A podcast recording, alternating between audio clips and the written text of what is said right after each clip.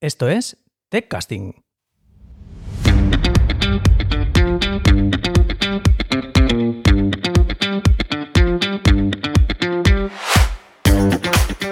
Bienvenidos al episodio número 2 de TechCasting. Soy tu anfitrión, Alphonse Faubert, y hoy entrevistamos a Fat Afualá, CEO de Brutalsys. Gracias, gracias, gracias. Bueno, cuéntanos un poco sobre ti. ¿Qué es, qué es lo que haces? Eh, bueno, eh, creo que me has presentado bastante bien. Me llamo Fat Afuala. Y, y nada, eh, actualmente estoy dirigiendo Brutal Sys, eh, que somos una empresa de, de sistemas y arquitectura de sistemas.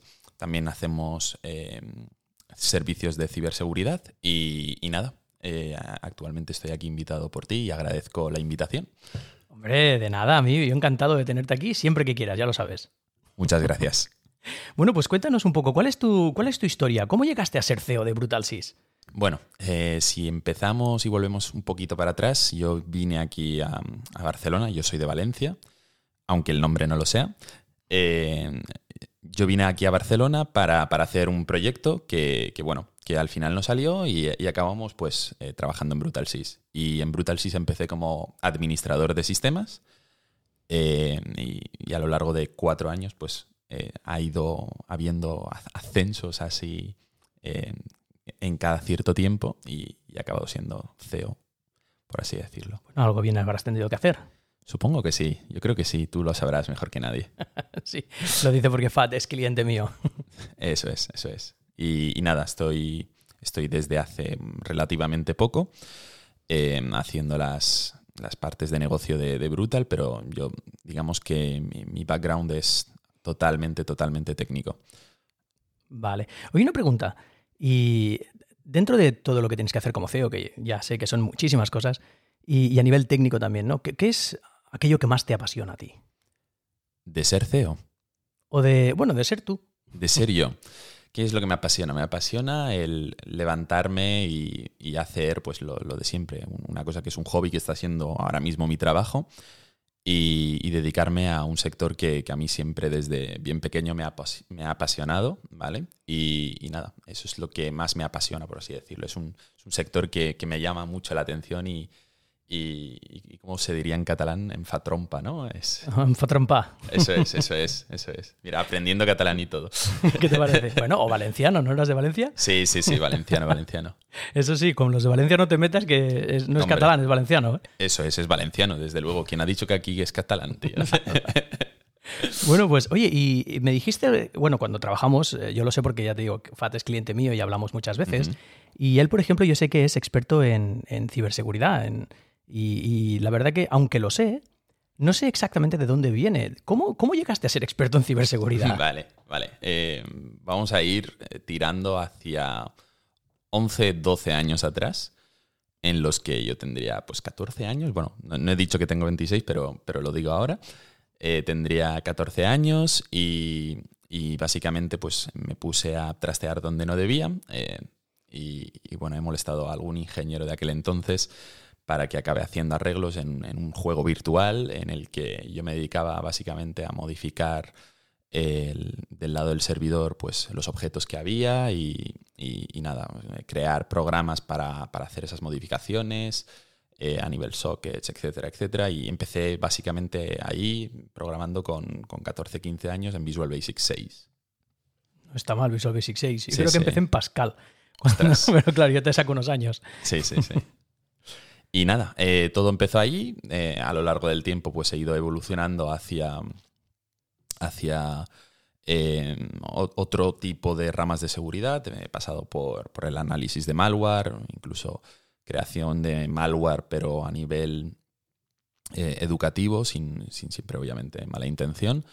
Y, incluso pues he, acabado pues participando en, en programas de bug bounties que, que bueno, que es, que involucran a, a, grandes empresas a nivel internacional. No está mal. ¿Y cómo te puedes ganar la vida siendo, siendo un, un, un, alguien experto en seguridad hoy en día? Vale. Eh, en ese aspecto sí que te puedo contar bastante más, más en detalle porque es reciente. Cuatro años atrás de que yo empezase a trabajar en Brutal, pues yo me dedicaba pues, al bug bounty. Eh, básicamente es buscar vulnerabilidades en plataformas que estén adheridas a, a este tipo de programas y básicamente me pagaban por encontrar vulnerabilidades. Vale, y te pagaban por vulnerabilidad encontrada, entiendo. De- y dependiendo de, de- de- incluso del scope, ¿vale? Donde ellos te permiten buscar la vulnerabilidad, o sea, obviamente te dan entornos que tienen muy controlados para que, para que puedas buscar, incluso puede ser un entorno de producción, pero que ellos tienen controlado mediante SIEMs o lo que sea. Y, y- y en- aparte del scope, el, el grado el, o el score de, de la vulnerabilidad. O sea, no, no es lo mismo una vulnerabilidad que, que afecta mm, al, al lado cliente y tiene que tener una, intero- una, una interacción con un usuario que una vulnerabilidad que se ejecuta directamente a nivel servidor. ¿Y qué es lo más grave que has encontrado nunca? Lo más grave que he encontrado nunca es de, de un famoso, famoso MOBA, ¿vale? Eh, que, que, bueno, que accedía a 1,2 millones de usuarios eh, mediante una SQL injection y, y, bueno, creo que me pagaron bastante, bastante bien. Ostras, no es para menos, ¿eh? Sí, sí, sí. Fueron cinco cifras, cinco cifras. Ostras, tú. Cinco Hombre, cifras. Se gana la vida, se gana la vida bien con eso. De hecho, yo todo el dinero que he ido ganando lo he destinado para viajar, para conocer mundo, para, para aprender, para formarme, etcétera, etcétera. Y, y la verdad es que es una buena oportunidad para, para aquellas personas que a veces no saben lo que quieren hacer y, y que buscan un poquito el, el rumbo de, de su carrera profesional o, o incluso el rumbo de su vida personal. Sí, la verdad que eso es una de las cosas que, como diría mi madre, brilla por su ausencia, ¿no? El saber hacia dónde quieres ir. Exacto, exacto. Oye, una cosa, y ahora siendo CEO de Brutal Sys, ¿de qué te sirve este conocimiento? ¿Cómo lo aplicas? A día de hoy lo que, lo que intento aplicar siempre es eh, todo el conocimiento que he ido adquiriendo a lo largo del tiempo, o sea, obviamente eh, sobre los clientes que tenemos, ¿vale? Tenemos eh, mucho, mucho cliente de alto tráfico, de, mucho riesgo, de que, pero reciben ataques constantemente. Y, nada, eh, ese tipo de clientes es, es el que más se suele aplicar ese tipo de, de estrategias y algunas estrategias al final son, son obviamente basadas en, en- en la seguridad. O sea, intentamos aplicar pues, medidas de seguridad, eh, le damos formación incluso a los desarrolladores o a los eh, CTO de, de- de nuestros clientes para que Para tener en, cuenta ciertos aspectos, ¿no? O ciertos para tener- aspectos, sí, sí.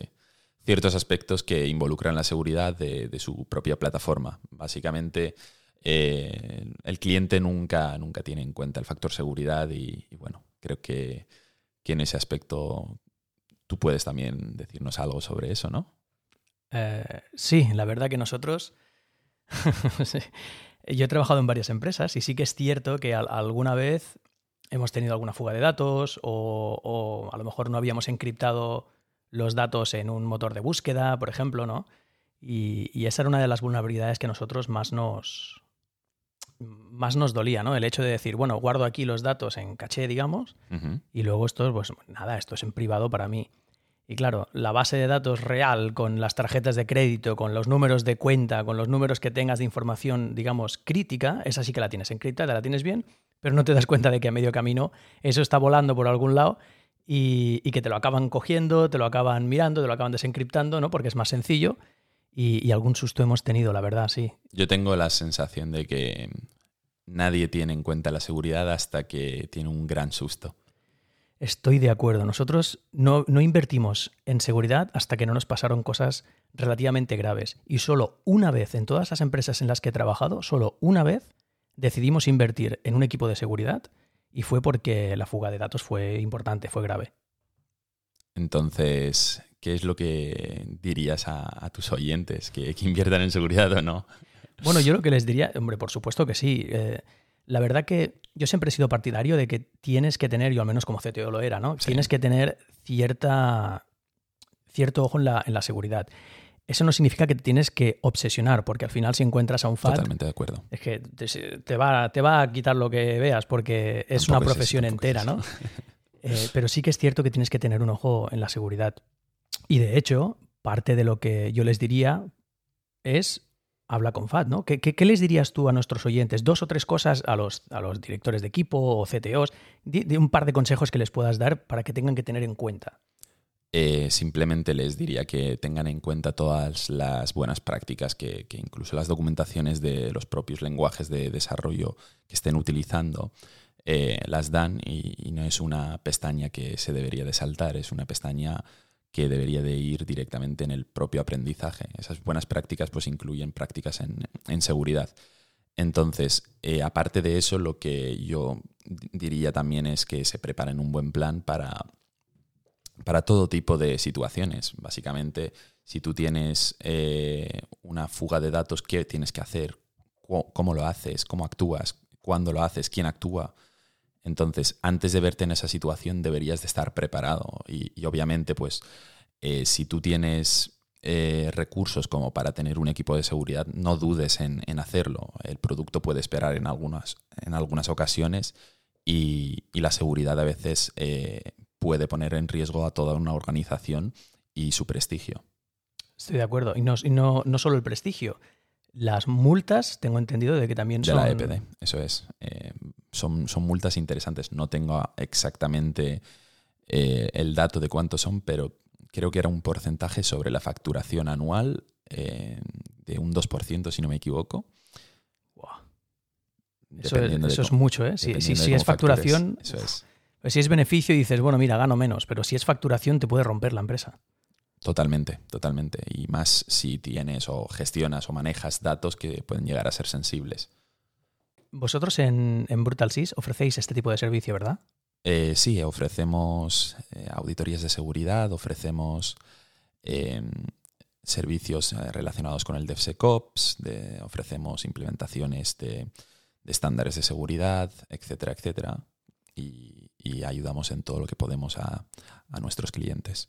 Vale. Además de seguridad, ¿qué es lo que ofrecéis en ProtalSys? Ofrecemos también, bueno, nuestro, nuestro main para nosotros, el negocio principal para nosotros es eh, ofrecer arquitecturas, eh, desarrollos de, de, arquitecturas escalables, migraciones de cloud providers, eh, hacemos también SysOps, o sea, servicios también de sysadmin, servicios, bueno, eh, podéis visitarlo en la web y, echarle un vistazo, pero, pero son un poco de todo. Hacemos también ¿Cuál es la web? Brutal.systems. Brutal.systems, ya lo habéis oído. Eso es. claro y conciso. Oye, dime alguna anécdota que sea así divertida o, dime alguna cosa que te haya pasado relacionado con seguridad que pueda ser. dime, dime. Vale, vale. Eh, bueno, sabrás que, he venido aquí al podcast eh, antes de ello, pues estaba realizando mis prácticas de autoescuela. y básicamente en, la autoescuela en la que yo estoy, pues eh, simplemente pues estaba reservando mis prácticas, etcétera, etcétera, y de casualidad veo pues lo típico, eh, un, número de ID que me suena al ID del usuario y digo, bueno, pues voy a ver si, si esto modificándolo por, por casualidad es lo que pienso que es. Y, nada, eh, he podido ver las prácticas de, otros usuarios, modificarlas, eliminarlas, reservarlas si quisiera. Eh, bueno, de hecho, tengo el contacto con el CEO de la empresa de, esta autoescuela y se lo he reportado, obviamente, ayer mismo. Y, nada, eh, están arreglándolo. Y te das cuenta a veces de que unos simples test unitarios podrían salvarte culo. Sí, sí, la verdad que se, menosprecia mucho a los tests. ¿eh? Sí, sí, sí. En, ese aspecto yo creo que, queda claro que también eh, la seguridad eh, va con, de la mano de, las buenas prácticas del desarrollo. Si, si no tienes buenas prácticas y, prima la, la, velocidad en ese aspecto, pues siempre vamos a tener problemas de cara al futuro y, puede explotar como es el caso. O sea, no solamente me he encontrado eso, me he encontrado eh, un ejemplo que, me redirigió al panel de admin en una sección y en esa sección eh, me dejaba entrar al panel de admin sin ser administrador, eh, solamente en algunas secciones de administrador o, o también un ejemplo podría ser eh, que en la pasarela de pago sí, soy consciente. He ido a pagar en una autoescuela donde había estas vulnerabilidades, pero no me quedaba más remedio. Eh, he ido a, realizar el pago en la pasarela de pagos. Eh, me, salta una excepción, un notáis. la, web estaba en modo debug, se veía todo el trace de, la excepción y en el trace pues había credenciales de la pasarela de pago que, ni siquiera iban por, por variables de entorno, sino que estaban ahí a pelo en la variable. ¿Qué te parece? bueno, me parece que es más común de lo que parece. Estoy totalmente de acuerdo. Este es un ejemplo que me ha pasado ayer, pero si tiro de memoria tenemos para rato. sí, sí, nosotros también. ¿eh? No ha habido, creo, en ninguna empresa en la que haya trabajado en la que nunca hayamos tenido ningún tipo de problema de seguridad. Es que es, maravilloso, es maravilloso y por eso yo tengo trabajo. sí. A nosotros nos pasó una vez, eh, trabajaba para una empresa extranjera y, nos pasó que, nos pillaron esto que te digo, ¿no? que en, un motor de búsqueda en donde cacheábamos unos datos para poder mostrarlos, se, guardaban, no, no era información crítica del todo, sino que solo eran los números de las tarjetas de crédito, no se guardaban eh, los TVVs, ni se guardaba nada. nada. el número de tarjeta es grave, por supuesto. Es, crítico, es crítico. Pero como mínimo al menos no tenías el nombre de la persona, ni los TVVs, ni que eso sí que hubiera sido un, drama, ¿no? Y, la verdad que nos hicieron chantaje también, nos dijeron, tenemos los números y queremos, y queremos que, quitéis el servicio. Y nosotros decíamos, ostras, ¿el servicio? ¿Queremos que nuestro servicio? Sí, sí, sí.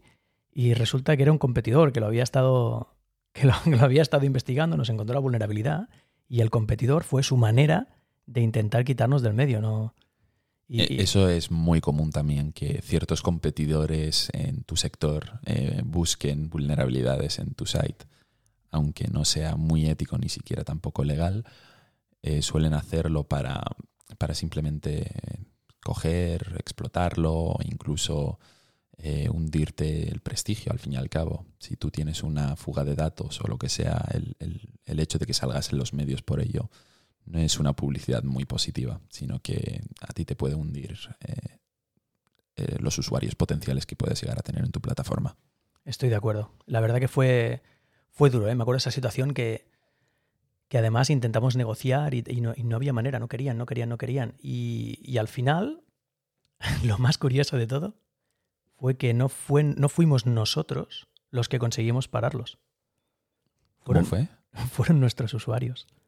Porque nuestros usuarios adoraban nuestro servicio y, por culpa de esto no podían utilizarlo porque estábamos bloqueados, estábamos haciendo cambios para, para, poder arreglar estos errores. Sí, sí, sí. Y los usuarios se le tiraron encima en, redes sociales, en, en, Twitter, diciendo dejadlos en paz, es un buen servicio, todo el mundo comete fallos.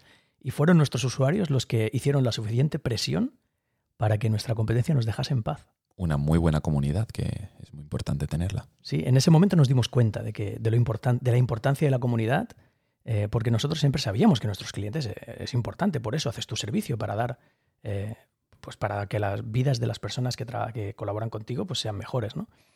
Y, pero no sabíamos que hasta ese punto. Y la verdad que nos fue una, una hostia de realidad, que, diría mi padre, ¿no? Una muy buena hostia de realidad. Cuéntanos otra, venga. Recuerdo haber hecho una auditoría, bueno, te la cuento y a ver si te parece bien. Venga.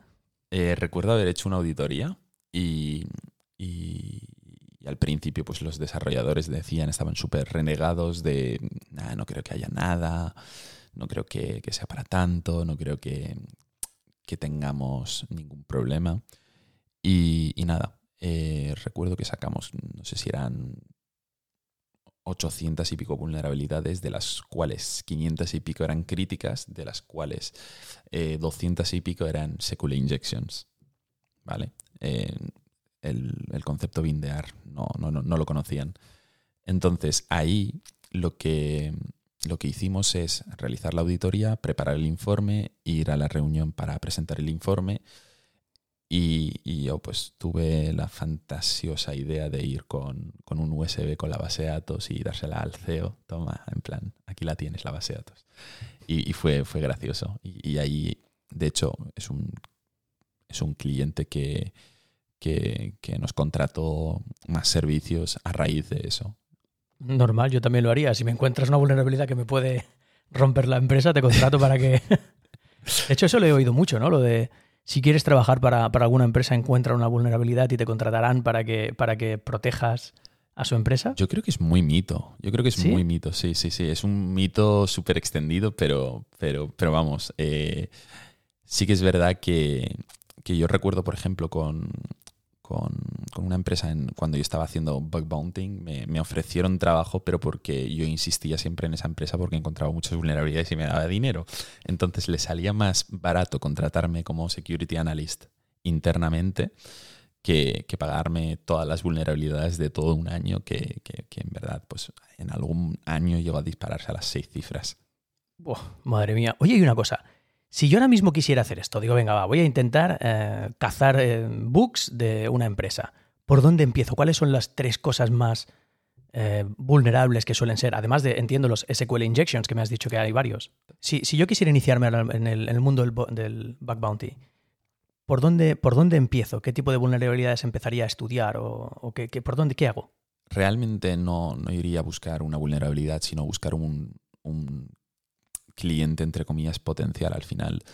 Eh, vas a una plataforma, tienes cientos y cientos de empresas, organizaciones gubernamentales, etcétera, y, donde tú te veas más capacitado de, encontrar algo, es donde irías. Yo generalmente lo que hacía era ver las eh, vulnerabilidades más comunes por cada proyecto, ¿vale?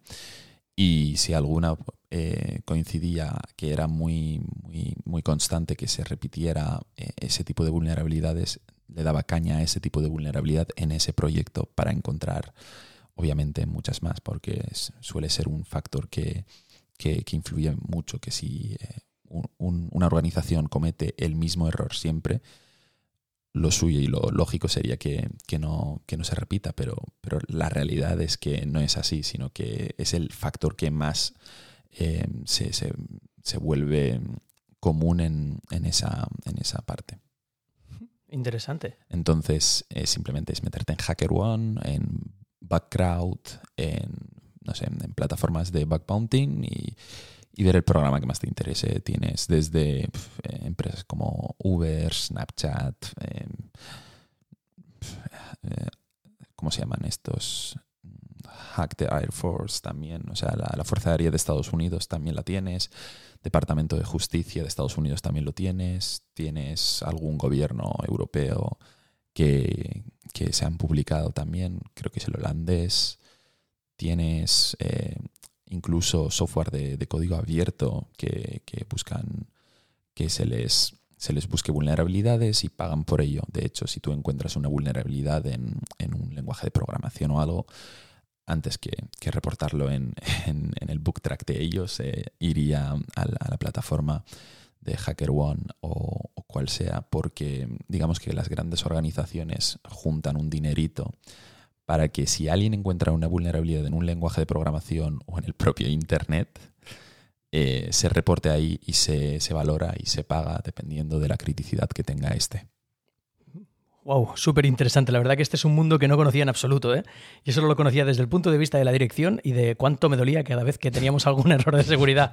Pero no sabía que era tan apasionante, la verdad. Me hubiera cogido esto de niño y... Es la leche, es la leche. Y, y cuando eres niño y empiezas a trastear con esto es como que te sientes poderoso. Tiene sentido, la verdad. Bueno, Fadi, si, ¿y si alguien quiere trabajar contigo para aprender más, o, o qué tendría que hacer? Eh, simplemente pegarnos un correíto a eh, join.brutal.roles eh, y básicamente ahí eh, tendremos nosotros siempre unas, unas candidaturas abiertas y, y siempre valoramos eh, todo tipo de perfiles para, para, que se incorporen al equipo. Vale, ¿qué tipo de perfiles estáis buscando ahora mismo? Desde administradores de redes, administradores de sistemas, DevOps, eh, expertos en seguridad con, con eh, experiencia también en la administración de sistemas, eh, desarrolladores tanto de frontend como backend, etcétera, etcétera, para, para este tipo de... O sea, para nosotros, perdón. Y una última pregunta, va. Además de llamarte para contratar tus servicios, ¿qué, qué otro consejo le das a, a, nuestros oyentes que tengan que hacer? Por favor, invierte en seguridad. No cuesta mucho para el dolor de cabeza que te puede llegar a quitar en un momento dado. Muchísimas gracias. Por desgracia, hoy ya no tenemos más tiempo, pero prometo traer otro día a FAT. Muchísimas gracias a ti. Si te ha gustado lo que has oído y quieres más, recuerda que puedes descargar del siguiente episodio el miércoles a las 10 de la mañana Y si quieres contratar nuestros servicios, solo tienes que hacerlo en www.alfonsfaubert.com. Nada más. Desde TechCasting te deseamos que tengas un muy buen día. Hasta la próxima.